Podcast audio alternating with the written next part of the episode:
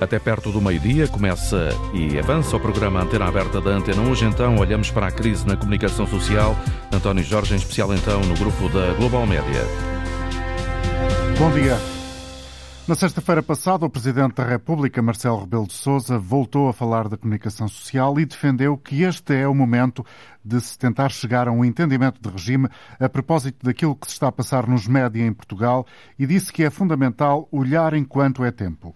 Hoje, no Parlamento, o anterior eh, diretor da, eh, do grupo Global Média, Marco Galinha, já disse que está perplexo com a atual situação que o grupo de comunicação social enfrenta. Logo à tarde vai ser ouvido o atual presidente executivo deste grupo, que detém o JN, a TSF, o DN ou o Jogo, entre outros títulos, vai ser ouvido no Parlamento. Ora, sabemos que os trabalhadores eh, têm estado eh, a manifestar-se eh, o mais que podem junto da opinião pública, dando conta das dificuldades que o grupo atravessa depois de ter havido uma ameaça de despedimento coletivo e de não ter ainda recebido salários ou subsídio de Natal. Amanhã vão estar em greve geral os trabalhadores destes títulos, nomeadamente do JN TSF, DN e o Jogo, vão estar em greve geral.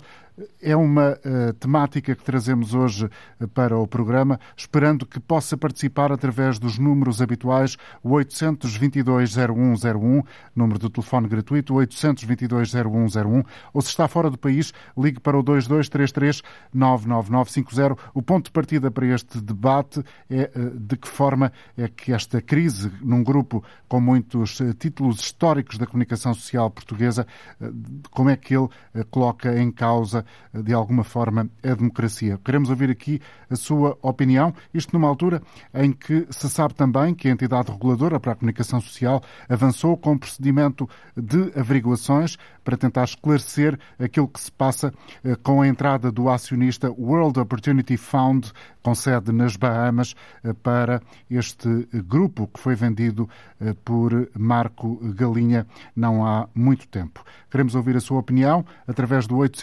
822-0101 ou 2233-99950. Ontem à noite houve no Porto um encontro, um debate sobre o futuro do Jornal de Notícias, com a perspectiva de várias personalidades relativamente a esta eh, marca importante do jornalismo em Portugal. Hoje, aqui na rádio, já ouvimos um especialista de direito constitucional a dizer que, à luz da lei, existe a possibilidade do Estado nacionalizar meios de comunicação social. Ora, essa necessidade passou também ontem à noite por este debate de que lhe falei na cidade do Porto, a propósito do futuro do Jornal de Notícias, e uh, o repórter Luís Peixoto ouviu uh, de várias vozes essa realidade que este grupo atravessa e o JN em particular.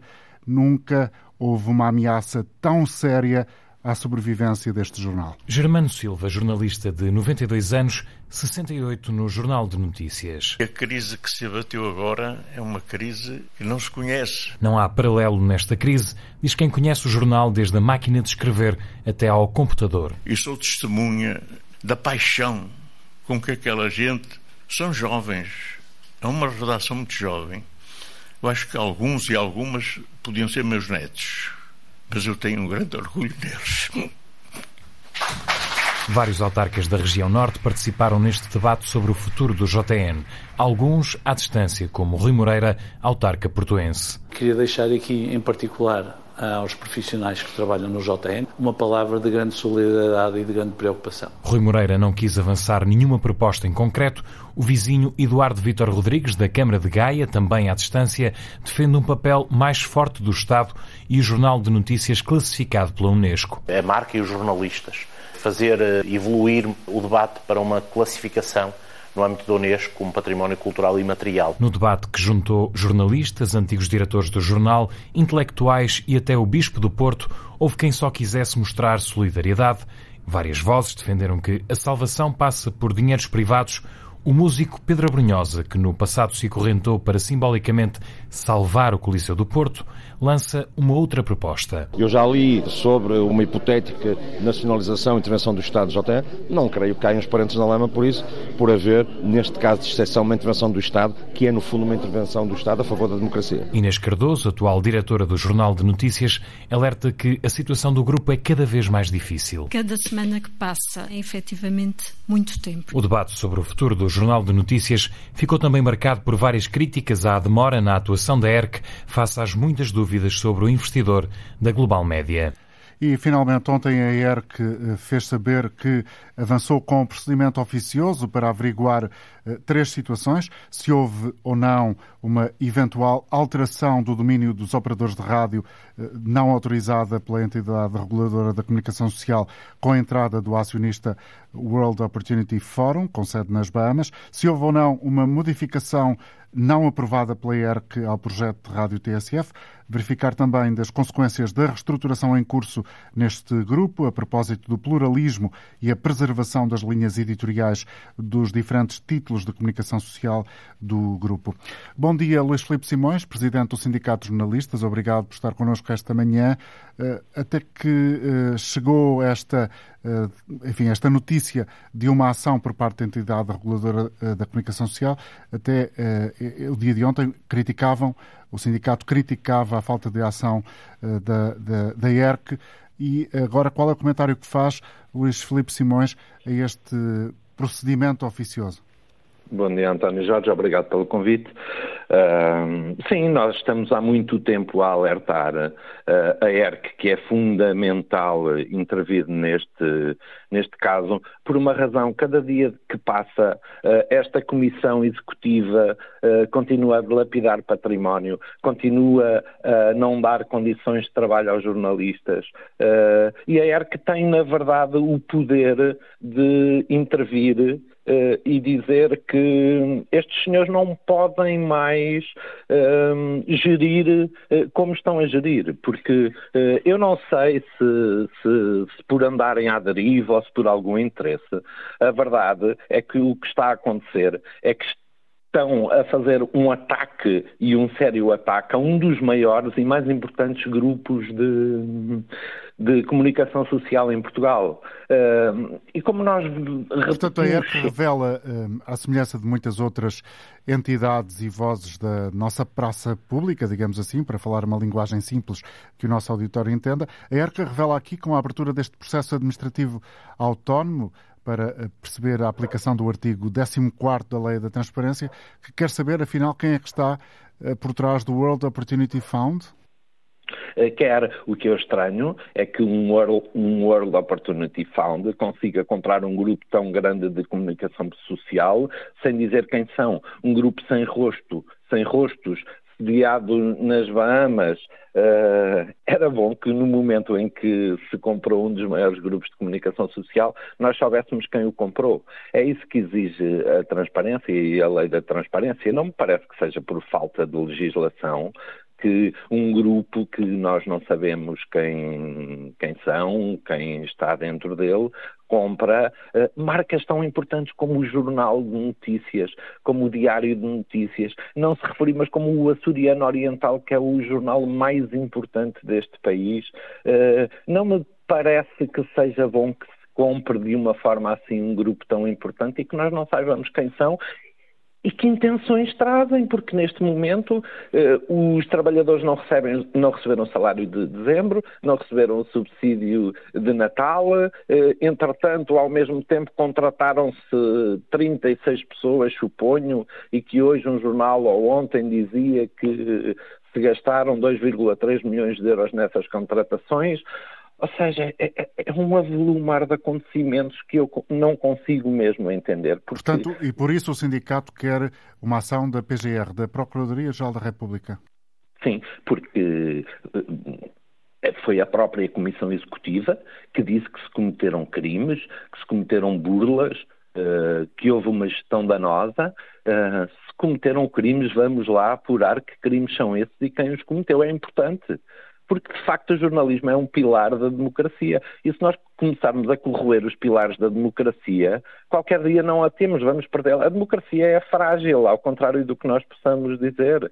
E se nós deixarmos que se cometam crimes, como diz a, Comissão Executiva, contra a maior empresa de média, eh, então não é possível e temos que agir. E sim, era importante que a PGR eh, abrisse um inquérito e apurasse todas as responsabilidades e quem são esses criminosos que nós não sabemos, confesso.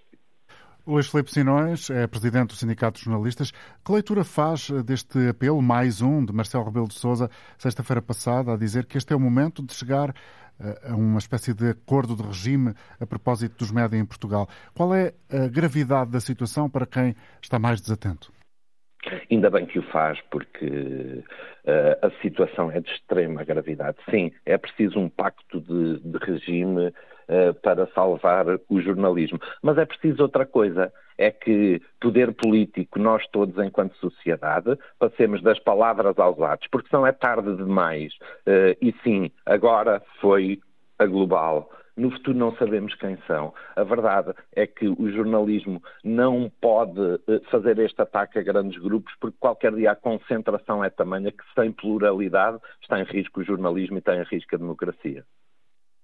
Obrigado pela colaboração. Luís Filipe Simões, presidente do Sindicato de Jornalistas, no início desta emissão da Antena Aberta. Vamos agora trazer aqui duas opiniões de ouvintes. Paulo Lobato uh, está connosco no, uh, no distrito de Setúbal, não sei se na cidade. Bom dia, Paulo. Bom dia, bom dia. Olha, o meu nome é Paulo Lobato e eu queria dizer uma coisa. Uh, é o seguinte, sempre que há uma empresa que em Portugal está em crise, não pode ser os contribuintes salvar essa empresa. Porque os contribuintes já estão sobrecarregados com impostos. Há pessoas que neste momento já recusam trabalhar porque aquilo que trabalham a mais é para pagar impostos ao Estado. Há empresas que ficam, que estão sobrecarregadas de impostos. A TAP deu prejuízos, o contribuinte pagou. Os bancos deram prejuízos. E essa, essa contribu... sua opinião uh, vem na sequência da ideia de eventualmente este grupo de comunicação social poder ter uma intervenção do Estado? É por causa disso que tem essa uh, opinião que aqui está Exatamente, a, a exatamente, exatamente. Não pode ser sempre os contribuintes a salvar empresas. Senão há uma empresa do Norte, um dia deste texto que está em falência, vai o contribuinte salvar. Um dia destes, a carga de impostos cada vez é mais brutal, porque nós estamos, temos que salvar toda a gente. As empresas dão prejuízo, têm que falir. E sendo ah, eu, o caso específico desta atividade de jornalismo, não altera em nada esse seu pensamento? não alterem nada, porque há de haver outras alternativas, eh, eh, eh, cada vez mais com o digital, que vão tomar essa posição. Temos, por exemplo, o caso do Observador que é um jornal que está a funcionar. E há de vir outros, outros projetos. Eh, este que também era, por exemplo, um dos jornalistas era do público, por exemplo, e está no jornal Observador. Eh, há de haver projetos que vão substituir este projeto. Não é lançar dinheiro do contribuinte em cargo público para eh, as falências que vamos salvar o país. Eu, no outro dia, estava a ver aqui, por exemplo, no Porto de Setúbal, que nós não temos uma frota de marinha mercante nacional. É um facto. Mas, no entanto, nós não deixamos de ser servidos por navios. Todos os dias entram navios nos portos portugueses, de armadores estrangeiros, obviamente, mas entram, e alguns até têm trabalhadores portugueses a bordo. Uh, portanto, não podemos, ao, até ao ponto é que existe independência do jornalismo se o Estado estiver a intervir. Porque a gente sabe que em Portugal, quando está uh, um governo a intervir, as coisas tendem a politizar-se. Quando, por exemplo, aqui há uns tempos atrás, a comunicação recebeu dinheiro, eh, uma empresa recebeu não sei quantos milhões, outra, houve dinheiro para a comunicação social, até que ponto não foi posta em causa a independência jornalística? Porque se alguém depende do dinheiro de alguém para viver, essa pessoa é dependente, não é independente, não há independência jornalística. Se há crime, então, e não estou a dizer que haja, eh, como estava a dizer o senhor dos sindicatos jornalistas, então que se investigue e se chega-se a os tribunais chegam à conclusão se há crime ou se não há crime. Agora, nós estamos a meter mais dinheiro, quando já estamos sobrecarregados com uma das maiores cargas fiscais de sempre, por amor de Deus, é sempre o contribuinte a pagar. Obrigado, não Paulo. Muito obrigado pela sua colaboração. Paulo Lobato a falar de Setúbal. Setúbal. A partir do Funchal, Lionel Nóbrega. Bom dia para si, Lionel. Viva, bom dia. Bom dia. Parabéns pelo programa e felicito todos e todas os profissionais da comunicação social do meu país, de Portugal, do nosso país, pelo trabalho que desempenhem e, neste particular, Antena Aberta, RDP, Antena 1. Eu sou assíduo eh, ouvinte da RDP Madeira e Antena, e Antena 1 eh, sobre o tema que está a ser focado. Antes de tudo, lamento profundamente, lamento profundamente, porque eu uh, estou reformado, tenho 77 anos, trabalhei 45 anos por conta de outrem, tenho um part-time 25 anos e 3 meses na sétima arte, cinema itinerante, e fico preocupado quando há homens e mulheres, trabalhadores, e neste particular com a comunicação social, que não recebem o salário devido. Porque, se eu bem compreendi, eh, há profissionais da comunicação social neste país, de projetos inovadores, em que está a TSF e jornais de referência, que não receberem o seu salário de dezembro e o subsídio de Natal. Eu não compreendo. Eu peço eh, desculpa, mas não compreendo. Isto é um ataque sem armas àqueles que trabalham honradamente para ganhar o seu pão de cada dia. E então, eu penso que não é transitar para a parte pública esse problema, mas sim haver investigação porque é que isto chega a este estado de coisas. Até porque a comunicação social é um pilar da democracia. E se não tivermos comunicação social, eu penso que ainda a nossa situação será muito pior. Daí os meus parabéns, o meu lamento por o que está a acontecer e desejar a todos, a todos, mas a todos os portugueses, seja no nosso Portugal continental, seja no nosso Portugal insular, Açores e Madeira, mas também todos os portugueses que labutem nas mais variadas latitudes do mundo para ganhar o seu pão honradamente. Eu daqui do, do coração do Oceano Atlântico, da Ilha da Madeira, faço um voto muito sincero. Que tenham um ano muito feliz. Muito obrigado, Bom. Leonel Nóbrega, a falar-nos, como percebeu, do Funchal da Ilha da Madeira. Cumprimento Joaquim Fidalgo, jornalista e professor aposentado da Universidade do Minho. Bom dia, Joaquim Fidalgo, obrigado pela sua colaboração. Joaquim, como este uh, ouvinte da Madeira dizia, a democracia pressupõe cidadãos informados e se não houver pluralidade, por exemplo, de títulos de comunicação social, pode estar em risco esse tal, eh, tal pilar da democracia. É o que está a suceder a partir do seu posto de observação eh, com a, a crise no grupo Global Média? Muito bom dia. Pois, eu julgo que sim, é qualquer coisa que está a acontecer e não só com, com o Global Média. Nós temos visto nestes últimos anos, eh, um pouco por todo o mundo, pela Europa e também em Portugal, jornais que têm fechado, jornais que têm diminuído e, portanto, sempre que um jornal fecha, é, é, é, a pluralidade de opiniões e de, e de, de noticiário no, no, espaço público que, que, diminui. E o que acontece, de facto, é que nesses últimos anos, por razões diversas, isto tem acontecido e o setor da comunicação social que devia ser, e que na minha perspectiva deve ser considerado um bem público, um bem público essencial ao funcionamento da democracia, uh, acho que precisa de ter uma, um olhar muito especial por parte dos, dos poderes públicos, precisamente, e de todos nós, porque assim como eu, eu costumo dizer, assim como o Estado considera essencial financiar a saúde, financiar o ensino, financiar a justiça, financiar as estradas, os transportes públicos, essas coisas todas, eu considero que deve também financiar, de alguma maneira, a a informação jornalística que faz com que nós eh, possamos tomar as nossas decisões de maneira mais informada e mais crítica no espaço público e, portanto, precisa, com isso de um olhar especial, um olhar especial eh, dizia o Joaquim Fidalgo. O ouvinte que nos ligava em primeiro lugar, a partir de Setúbal, falava daquela expressão que, entretanto, eh, se tornou eh, mais ou menos conhecida, o abraço do urso, ou seja, dos apoios do Estado à comunicação social.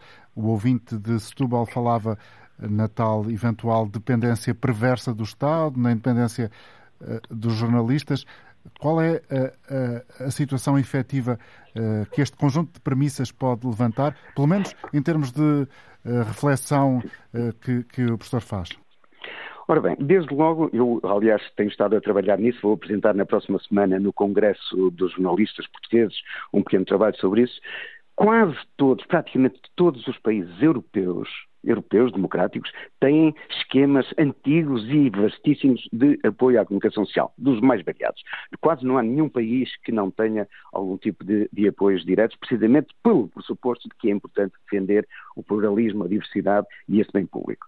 Mas depois até é, é curioso, por exemplo, aquele, uh, e, e, não consta que os jornais europeus todos estejam, estejam todos, digamos, uh, submetidos aos respectivos governos. Mesmo em Portugal, aquele, aquele uh, ouvinte, há bocadinho de Setúbal, esteve a, fazer, a, apresentar uma opinião, uma opinião crítica, e onde é que ele esteve a apresentá-la? Na, na Antena 1. A Antena rádio 1 pública. É uma rádio pública, é uma rádio financiada pelo público, pelo, pelo Estado. A RTP é uma empresa pública financiada pelo Estado. E nós dizemos que a Antena 1 e a RTP1 estão sufocadas por algum abraço de urso? Eu, sinceramente, acho que não. E, portanto, é possível que haja financiamento público aos meios de comunicação Neste momento já há algum em Portugal, no caso das, das empresas públicas, uh, e não, isso não, não, não retira necessariamente caso, a independência caso... política. Mas, uh, António Jorge, desculpe-me só uma coisa. Força. O que está a acontecer é que, em nome de não uh, pôr em causa a independência política dos meios de comunicação, está a pôr-se em causa a sua independência económica. Ou seja, os jornais estão cada vez mais a precisar de fazer esquemas de publicidade disfarçada, reportagens encomendadas, coisas assim, digamos, feitas por debaixo da mesa, porque, de outra maneira, não conseguem sobreviver. Eu ia e, chamar portanto, o exemplo dos Açores, eh, que, que é recente. Exatamente, exatamente. E, e, aqui nós temos visto todos eh, várias denúncias até que têm estado a ser feitas de que os jornalistas têm, sabe, muitas vezes a ser quase obrigados a fazer coisas que não correspondem ao seu, ao, ao seu trabalho habitual, portanto, encontrar esquemas de garantir a sobrevivência das empresas coisa que naturalmente acabaria por ser, por ser eh, menos, eh, menos grave se houvesse algum tipo de financiamento uh, aos meios de comunicação e que eu acho que, por exemplo, pode ser, eu até defendo que deveríamos financiar mais os consumidores do que as próprias empresas. Por exemplo, se nós tivéssemos um esquema qualquer de garantir uh, aos, aos, jovens dos, dos, dos 20 aos 30 anos um, um, um voucher que lhes permitisse assinar um jornal, por, por ano, o jornal que eles quisessem, por exemplo. De repente tínhamos mais 50 ou 100 ou 150 mil pessoas a assinar, a assinar um, um, jornal, por exemplo. E isso implicava que as empresas não recebiam subsídios, mas vendiam muito mais jornais. E vendendo muito mais jornais, aumentavam as suas receitas. Os patrões, normalmente, na, na comunicação social, eh, como nós vemos aqui na Global Média, sempre que há problemas é reduzir os custos. E quando é reduzir os custos? É reduzir as pessoas. Reduzir as pessoas, que são jornalistas, é pôr o, o serviço, pôr o, o, produto com menos qualidade. Ora, eu sempre defendi defendo muito que o esforço deve ser sempre no sentido de aumentar as receitas e não propriamente diminuir os custos. Aumentar as receitas, encontrar maneiras de vender mais jornais, de, de, de fazer chegar mais ao público. Com isso, nós, jornalistas, o que é que gostamos? Nós gostamos, não gostamos muito de receber subsídios, nós gostamos é de que o nosso trabalho seja visto, lido e ouvido por cada vez mais pessoas. Se houver algum modo de estimular mais essa procura, eu julgo que pode ser uma maneira e com isso, digamos, não, não afeta a independência, até porque cada, cada, cada cidadão poderia escolher o jornal que quisesse, coisa assim. Há, há esquemas muito variados. É esse entendimento de regime que Marcelo Rebelo de Sousa tem no pensamento quando, quando tem feito repetidos apelos a propósito da necessidade de pensar nos apoios à comunicação social? Julgo sim que ele tem consciência de que o poder político não pode, não pode eh, estar eh, de, de, costas voltadas para este assunto. Claro que ele está na posição mais fácil, não é? Porque ele, no fundo, não é, não é ele que tem que tomar as decisões. Agora, o que me parece é que ele tem uma, uma, uma função importante no sentido de estimular e de, e de provocar o poder político para, para estudar qualquer esquema que seja, que seja feito neste sentido. Aliás, eh, os próprios partidos, nós temos visto que eles têm sempre algumas hesitações, precisamente por causa disso, que falava aquele, aquele, aquele ouvinte de Setúbal. Há sempre o espectro, o receio de que com isso se vá se vá, de alguma maneira, diminuir a independência dos, dos, dos, meios de comunicação social. Ora, eu acho que pode haver critérios e meios transparentes, escrutinados, que permitam que, que isso seja feito com, com, com, toda a clareza e com critérios bem definidos e que possa ser acompanhado pelo público. Se isso é feito, se isso se consegue fazer em Espanha, em França, na Áustria, na Suécia, na Noruega, na Itália, na Lituânia, no Canadá, por que é que não pode ser feito cá em Portugal? A questão é que, que as pessoas se ponham à mesa e entendam qual pode ser um meio mais interessante de, com isso, criar condições de que, de facto, a nossa comunicação social não, não comece a, toda ou quase toda a, olhar para o espectro da, do desaparecimento. Há dias no Parlamento, o antigo administrador da, do grupo, Domingos de Andrade, dizia eh, que o que se está a passar no, no Global Média, eh, no JN, no DN, na TSF e outros títulos, no Açoriano Oriental, por exemplo, é atacar a espinha das redações pela fome. Ora, eh, se isto assim continuar, vai ser urgente tomar uma decisão. Hoje, aqui na rádio, ouvimos um especialista em direito constitucional a dizer que, à luz da lei, a nacionalização não é algo vedado à ação do Estado, à ação do Governo, mas estamos num momento particular eh, da, história uh, política, com um processo de transição de um Governo à espera de, de, ser substituído, vamos ter eleições antecipadas, como sabemos. Do seu ponto de vista, Joaquim Fidalgo, esta situação merece ainda uma atuação do atual Governo? Pode, pode, pode precisar, pode precisar, nomeadamente algum, algum esquema de apoio, de apoio extraordinário, porque temos neste momento umas, umas centenas de, de, pessoas que estão, que estão a não receber salário e não se sabe quando é que receberão. Agora, sobre isso, ultimamente tem-se falado com alguma frequência, nestes últimos anos, já foram utilizados dinheiros públicos em muito e muito elevados montantes para salvar bancos, para salvar empresas industriais, para salvar a TAP, por exemplo. Ora bem, eh, disse quando foi dos bancos que não vamos deixar banco, os bancos irem à falência, porque isso cria um problema, não sei quantos. Eh, a EFASEC, não vamos deixar a EFASEC ir à falência, porque isso vão duas mil pessoas para o desemprego, coisa assim. Depois na TAP, não vamos deixar a TAP ir à falência, porque direto e indiretamente e tal. E julgo que mais ou menos, eh, mais ou menos se foi percebendo, no caso da TAP, nem tanto, mas no resto foi percebendo que isso pronto, faz parte dos, dos, das obrigações do Estado, assegurar relativamente ao, ao quer às empresas, quer ao emprego, quer essas coisas todas, assegurar o mínimo. E, portanto, quando as, quando as situações de emergência ocorrem, acabou por gastar imenso dinheiro. Ora, pode acontecer que de hoje para amanhã os Estados sejam chamados a, a, a não deixar fechar também certo tipo empresas. Não estou a ver que o Estado pudesse calmamente deixar que o JN e o Notícias e a TSF, o Senado Natal e o Jogo fechassem e fossem à falência aquele ouvinte dizia, ah, isso é natural, pronto, é assim, outras vão aparecer. Não se põe a mesma coisa. Se, se vir amanhã o, o, o, hospital, o hospital de Gaia eh, estiver numa situação difícil, deixa-se à falência. Não se deixa um hospital ir à falência. Não.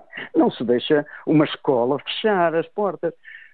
E deixa-se um, um órgão de comunicação social. Não é exatamente a mesma coisa, claro. Agora, no limite, há um bem público a preservar. É um bem público, não é, é uma. Um, um, nós, hoje em dia, por exemplo, o, os governos, os Estados, subsidiam o cinema, subsidiam o teatro, subsidiam a cultura. O, o, a comunicação social não é apenas um produto industrial como qualquer outro. Não é, um jornal não é a mesma coisa que uma, que uma fábrica de, de pregos ou com, ou com um empreendimento imobiliário. Tem um valor cultural e uma importância para o funcionamento da democracia e das sociedades que acaba por implicar, de facto, uma atenção particular. Para além disso, claro, temos também o, as questões do emprego, porque se dias para amanhã isto fechasse, era, era eu, eu, eu, nem eu tenho dificuldade em imaginar que se possa deixar fechar o Jornal de Notícias, a Notícias do TSF, né? julgo que, que, que quero crer que não poderemos chegar aí. Agora, esse espectro existe e, portanto, é uma coisa gravíssima que implica uma atenção muito, uhum. muito especial de todos os, os, os, implicados. Muito obrigado pela colaboração, Joaquim Fidalgo, jornalista, professor eh, da área. Na, apresentado na Universidade do Minho. Vamos voltar ao contacto com os ouvintes. E agora, a partir de Lamego, João Santiago. Bom dia para si, João. Bom dia. Bom e dia. obrigado pela oportunidade. É a primeira vez que participo e agradeço realmente este espaço de debate e que seja permitido darmos a nossa opinião.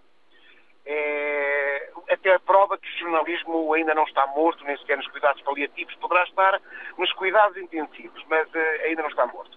O que é que eu gostava de dizer, até porque parte do que eu pretendia opinar já foi dito pelo Sr. Paulo Duarte, do Salvo Erro, de Setúbal. Eu acho que o jornalismo em si sobrevive de duas fontes essenciais, que é os seus assinantes, que querem informações, querem estar devidamente informados, com imparcialidade, e dos anunciantes. O que eu tenho reparado, provavelmente poderei estar errado, mas é a minha opinião, como digo, não quero com isto estar a melindrar ninguém, é que há alguns tempos para cá, há alguns anos para cá, o jornalismo passou a ser menos concreto, passou a ser mais tendencioso. Veja-se o caso da. A ser mais. Pandemia. Não percebi a palavra. Ser mais. Menos evento, mais tendencioso, ou seja, um jornalismo de parte. Quem se manifestava contra a pandemia era silenciado, era calado e só iam dizer que realmente, eh, só iam opinar quem realmente dizia que isto era um perigo, que íamos todos morrer e que tínhamos de tomar muitas vacinas, independentemente de estarem certos ou errados. Há umas partes que eram realmente apagadas. O mesmo se passou agora com a guerra eh, e eh, eu acho que o jornalismo subsiste enquanto órgão de informação e não de opinação, quando se opina. O jornalismo por si, se for isento informativo, as pessoas têm tendência a comprar os jornais. Eu já fui assinante de vários, eh, de vários títulos, era assinante da Visão, já fui assinante da Expresso. Aliás, eu fui assinante até do Independente. Neste momento vejo que há novos órgãos de comunicação sociais, novos jornais, novos títulos, que estão a fazer um trabalho meritório, mas que também dão uma informação mais global às pessoas em si. Não são tão partidários. Eu acho, já ouvi falar várias vezes aí nesta, nesta palavra, e é uma verdade. O jornalismo é o pilar da democracia. É uma verdade para mim absoluta. Mas quando mal utilizado, pode ser um perigo para a própria democracia. Ou seja, se o jornalismo deixa de ser jornalismo informativo, abrangente e isento e passa a ser opinativo, torna-se um órgão de manipulação social de massas. E eu acho que as pessoas, quando veem um título que reconhecem que quer as notícias lhe agradem ou não, mas são isentas, são imparciais, as próprias pessoas vão e compram os títulos.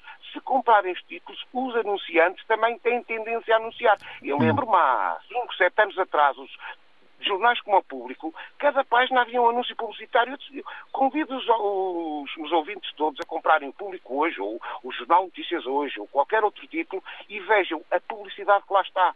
É pouca e depois leva, com certeza, as edições, as direções, as administrações a buscar formas alternativas de financiamento, que foi aquilo que disse ainda agora este senhor professor universitário, jornalista, que anda muita reportagem em peça jornalística, encapetada de peça jornalística que não são, que são pagas por autarquia, são pagas por empresas privadas, são pagas por uh, municípios, que é para se tentarem financiar, porque o desespero eh, é grande. Realmente, o jornalismo não funciona sem dinheiro. Obrigado, Agora, João. A dinheiro é um perigo. Obrigado pela sua participação. João Santiago a falar-nos de Lamego. Vamos ouvir ainda a opinião de Pedro Antunes. Bom dia, Pedro. Não sei onde é que está exatamente. Bom dia. Neste momento estou a chegar a Lisboa, de uhum. viagem. Uh, uh, eu, eu, o meu comentário é rápido. Uh, eu, eu sou contra a nacionalização de que órgão de comunicação for, porque foi uma questão onde é, que é, onde é que fica definida a fronteira. Quantos jornais é que vão ser públicos, quantos jornais é que vão ser privados? Agora, imaginando que, que se nacionaliza o Grupo Global Media, Jornal Notícias, Dá Notícias, que no fundo são os jornais concorrentes. Amanhã, ponho a hipótese, está para furta, mas pode acontecer, o Correio da Manhã também está a passar por dificuldades, o Estado às tantas tem, fica como, como responsável por uma série de órgãos sociais, a comunicação social, ou ou acaba com o Jornal de Notícias e fica só com, com o de Notícias. Percebo o ponto, uh, percebo o ponto e acho que é claro para todos aqueles que estão a acompanhar o seu raciocínio, Pedro. Pronto. A outra questão que eu ponho, inclusivamente, agora, aqui numa, muito rápido, uma visão até clubística, o Jornal do Jogo não é isento. Eu faço aqui uma declaração de interesse, porque sou benfiquista, mas não é um jornal isento. Vamos, eu como benfiquista vou pagar os meus impostos, percebe? Há, há toda aqui uma, uma, uma, uma, série de... Obviamente que nós somos sensíveis ao facto das pessoas terem, terem irem para o desemprego, etc, etc, mas o I acabou. Nos, nos, Estados Unidos há jornais que acabaram, em todo o mundo, faz parte. E no Porto, custa, em particular, custa. acabou o 1 de janeiro e o comércio do Porto. O Diário Lisboa, o Diário Popular, sei lá, podemos ir por aí. A questão é que não é uma insensibilidade nossa, uh, sou contribuinte e obviamente que eu sou solidário, porque estas pessoas, mesmo que vão para o Fundo de Desemprego, há dos meus impostos que vamos pagar esse Fundo de Desemprego também. Portanto, não é, não é essa a questão. A questão é que há uma fronteira que tem que ser definida. Obrigado. Agora é o Global Media, amanhã Obrigado. é o quê? Obrigado, Pedro, pela sua colaboração. Obrigado. Eu falei aqui no Comércio do Porto, no 1 de janeiro, o Pedro acrescentou outros títulos. porque em linha está também Helena Lima, professora da Faculdade de Letras da Universidade do Porto, é especialista em História dos Média. Há um risco do DN e do JN desaparecerem do seu ponto de vista ou é um cenário excessivo? Bom dia, obrigada pelo convite. Sim, creio que há esse risco porque hum, já assistimos, em termos históricos, a processos muito idênticos no caso do comércio e, de janeiro. Mas um, em olhando, relação ao que estava. É, é, olhando, olhando um pouco até para aquilo que os nossos ouvintes anteriores disseram, uh, e, e, a Helena Lima é especialista nesta área, uh, há ou não uma evolução, conforme os tempos, do ponto de vista editorial dos títulos? do ponto de vista editorial, há sempre uma evolução. O jornalismo não é uma ilha.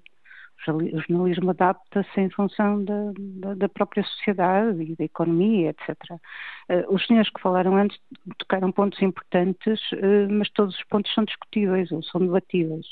Eh, a questão da, da informação, desde que devidamente identificada, não vejo qual é o problema dela servir como financiamento dos médias.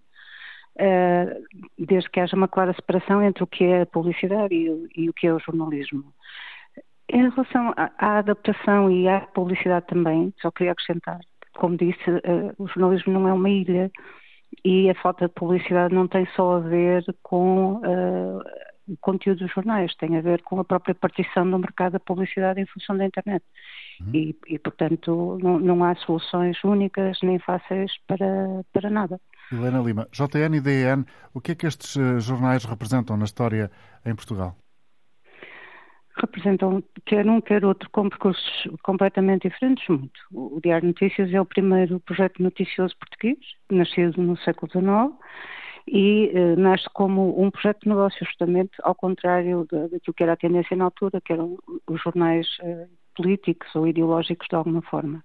O JN nasceu como um jornal também um projeto político, mas desde muito cedo o JN optou por um jornalismo mais popular e mais próximo das massas. Portanto, em termos de, de, jornalismo, eu diria que era mais democrático do que qualquer um dos projetos. O JN passou por muitas uh, fases, o, o DN também, obviamente, mas o JN conseguiu aquilo que que me parece particularmente difícil, que foi dar, durante o tempo da, da, da, ditadura, a volta por cima, digamos assim, em relação à pressão económica exercida por Salazar. Conseguiu uh, vencer essa dificuldade e depois do 25 de Abril, uh, ainda como jornal uh, no âmbito do Estado, também conseguiu, ao contrário que se possa pensar, não através da manipulação, mas por uma conquista sistemática editorial do público, sedimentar um público muito forte e ser o principal jornal na altura de, do país. Não, é? era, não era do Porto, era do país, era o jornal de maior tiragem, que concorria sistematicamente com o Correio da Manhã.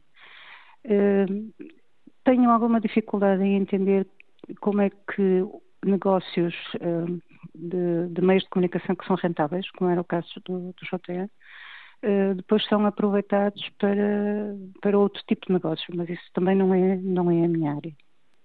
Negócios imobiliários, por exemplo? Exatamente. Como disse, não é novo. Isto aconteceu com o comércio do Porto, depois aconteceu com Janeiro e, e agora aconteceu com o JN.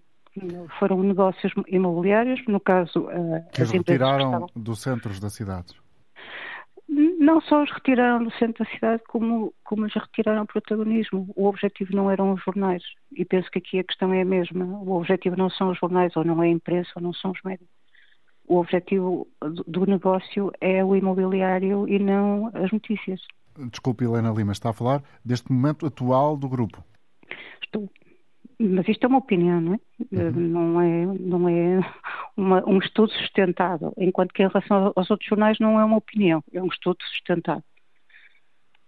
Portanto, é uma percepção que a Helena tem em relação Exato. àquele que é o problema de fundo deste grupo que hoje está no centro da atualidade. Muito obrigado também pela sua colaboração, Helena Lima, professora da Faculdade de Letras da Universidade do Porto, especialista em História dos Média. Esta manhã, eh, hoje no Parlamento, eh, vão ser ouvido, vai ser ainda ouvido à tarde o atual eh, responsável executivo pelo Grupo Global Média, José Paulo Faf. Esta manhã já foi ouvido o atual acionista e anterior responsável executivo do grupo, Marco Galinha, que já deu conta da dificuldade do grupo, mas também se revelou perplexo com a atual situação e deu alguns detalhes, nomeadamente que entre 2021 e 2023 investiu perto de 16 milhões de euros em compra de dívida à banca, em aumentos de capital entre outros, este uh, tema, esta uh, audição de uh, Marco Galinha, vai passar necessariamente pela edição do meio-dia aqui na rádio. Voltamos ao contacto com os ouvintes. Luís Lopes está a ligar-nos de Mafra. Bom dia, Luís. Bom dia. Bom dia. Bom dia. É, é, preocupante esta situação deste grupo de mídia mas eu penso também que uh, os jornalistas uh, têm que rever também o ponto a que chegaram, porque é responsabilidade do jornalista ir onde está o silêncio e amplificar as vozes daqueles que têm sido esquecidos e abandonados pelos poderosos. Eu acho que o jornalismo e os jornalistas abandonaram um bocadinho essa missão. E, uh, e portanto, um, não basta dizermos que as redações estão repletas de jovens uh, uh, que dizem que sim a tudo o que é imposto pelas direções, os jornalistas têm que se, têm que se impor e têm que se uh, voltar a posicionar no papel principal que é o jornalismo, que é então este de amplificar as vozes daqueles que têm sido esquecidos e abandonados. Portanto, eu acho que é, é, é, é, evidente que é preocupante esta situação uh, do, dos mídias e acho que o sindicato deveria ter um papel mais ativo e mobilizar os jornalistas uh, que estão sindicalizados numa ação de solidariedade em relação a este grupo, uh, mas também é verdade que os jornalistas têm que rever o seu papel, que acho que perderam um bocado. Obrigado, Luís, pela sua colaboração. Já repetiu essa ideia duas vezes. Uh, obrigado. Vamos avançar com outra opinião. Raquel Silva, também em Mafra. Bom dia. António Jorge, e a todos que nos escutam. Eh, eu queria deixar três questões para reflexão ou para resposta de alguma daquelas pessoas que eventualmente possa saber mais que eu sobre o assunto, algum convidado, ou talvez possa ser respondido num outro dia, que é para que serve a entidade reguladora? É a minha primeira pergunta. Para que serve? Essa sim financiada com dinheiro dos meus e dos seus impostos e de todos. Para que servem revisores oficiais de contas? Essas são as duas questões que eu quero colocar, se alguém me conseguir responder. Porque uma empresa não fica sem dinheiro para pagar salários de novembro para dezembro. Onde está efetivamente a fiscalização, não só das empresas de comunicação social, mas de todas. Pronto, isso são questões. Depois, outra questão. As pessoas realmente não têm noção uh, do que, da falta que faz o jornalismo uh, com pluralidade e com diversidade. É necessário, sim, financiar os meios de comunicação social que estejam aflitos. Nós não precisamos de enriquecer os gestores da, da, banca, nem dos seguros, nem da imobiliária. Não, não precisamos. Mas precisamos de saber, por exemplo, o que é que se passa numa autoestrada, se há um acidente grave, quem é que nos informa? É o Ministro das Infraestruturas? Não.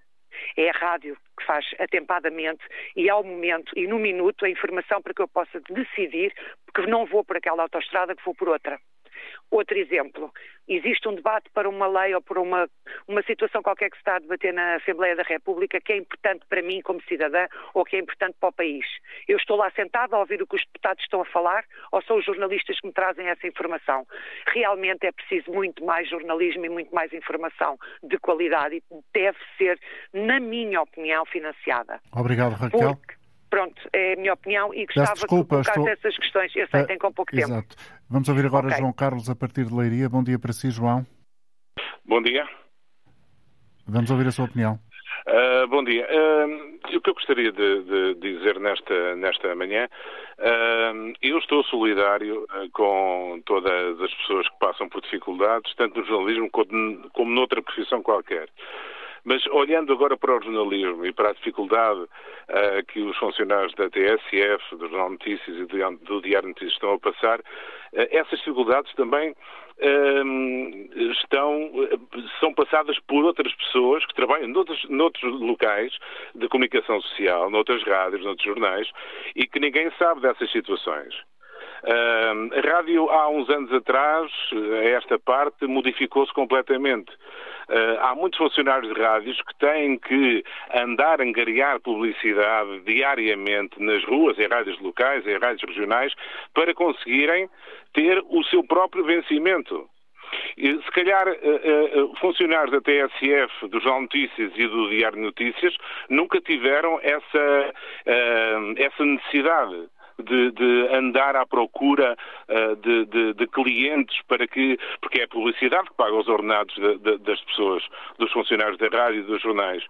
Uh, e fica aqui esta reflexão. Eu acho que a, a, a rádio modificou-se, as pessoas que trabalham na rádio também se devem uh, adaptar aos tempos de hoje. Eh, eu não estou contra eh, eh, o Estado com participar, nada disso. Não estou nada contra os profissionais da rádio, absolutamente são profissionais, são muito bons profissionais, antes pelo contrário. A TSF, em particular, é uma rádio que hum, ensinou muita gente a trabalhar na rádio, mas eu penso que hoje em dia, hoje em dia as rádios estão muito pobres em termos de conteúdo, muito pobres. Os ouvintes são muito maus ouvintes. Uh, desculpem a expressão, uh, os ouvintes comem aquilo que lhes dão. Uh, e, e, realmente, se nós formos fazer uma, uma, um balanço do, da rádio que é feita em Portugal, é muito fraca, há algumas exceções, obviamente. João Carlos, obrigado. Uh, Permita-me avançar agora, Mário Melo, a partir de Aveiro. Bom dia. Olha, eu, eu venho, estou um bocado, um bocado, de certa forma, contrariado com a posição que, que ouvi de um amigo que é a caminho de Lisboa, que dizia que é contra a nacionalização, se por acaso não, não está em causa, se não está em causa a democracia, eu penso que estou, eu, sempre, eu sou a favor da nacionalização. Uh, repare, e sou a favor porquê? Porque, por exemplo, uh, o, foi o PS que defendeu a TAP no tempo da pandemia e realmente se, se formos para o Luís Montenegro, se caímos no Luís Montenegro, se calhar o jornal até é capaz de fechar ou outras coisas quaisquer. Portanto, é melhor termos juízo, temos juízo e aqui é o povo quem mais ordena, portanto, pensem duas vezes. Eu sou realmente a favor da nacionalização. Se não puser em perigo a democracia, o PS é um partido democrático, eu acho que é para aí que devemos ir. Porque senão, de outra forma, e o PS ainda não, ainda não deitou a mão, porque fizeram-no cair, fizeram-no cair, uh, não sei quem foi, mas fizeram-no cair e, como dizia o Manuel Alegre, o Presidente da República pode dissolver a Assembleia, mas não pode dissolver o PS e, portanto, o PS está aí para salvar isso. Mário Melo, a partir de Aveiro, com uma posição muito particular, como de resto todos aqueles que participaram no programa hoje e os convidados que aqui trouxemos procuraram uh, acrescentar informação uh, no sentido de todos aqueles que acompanharam a Antena Aberta hoje uh, poderem formar a opinião, que é no fundo o papel do jornalismo, informar para permitir ao cidadão escolher. Obrigado pela atenção que nos dispensou. Até quinta-feira.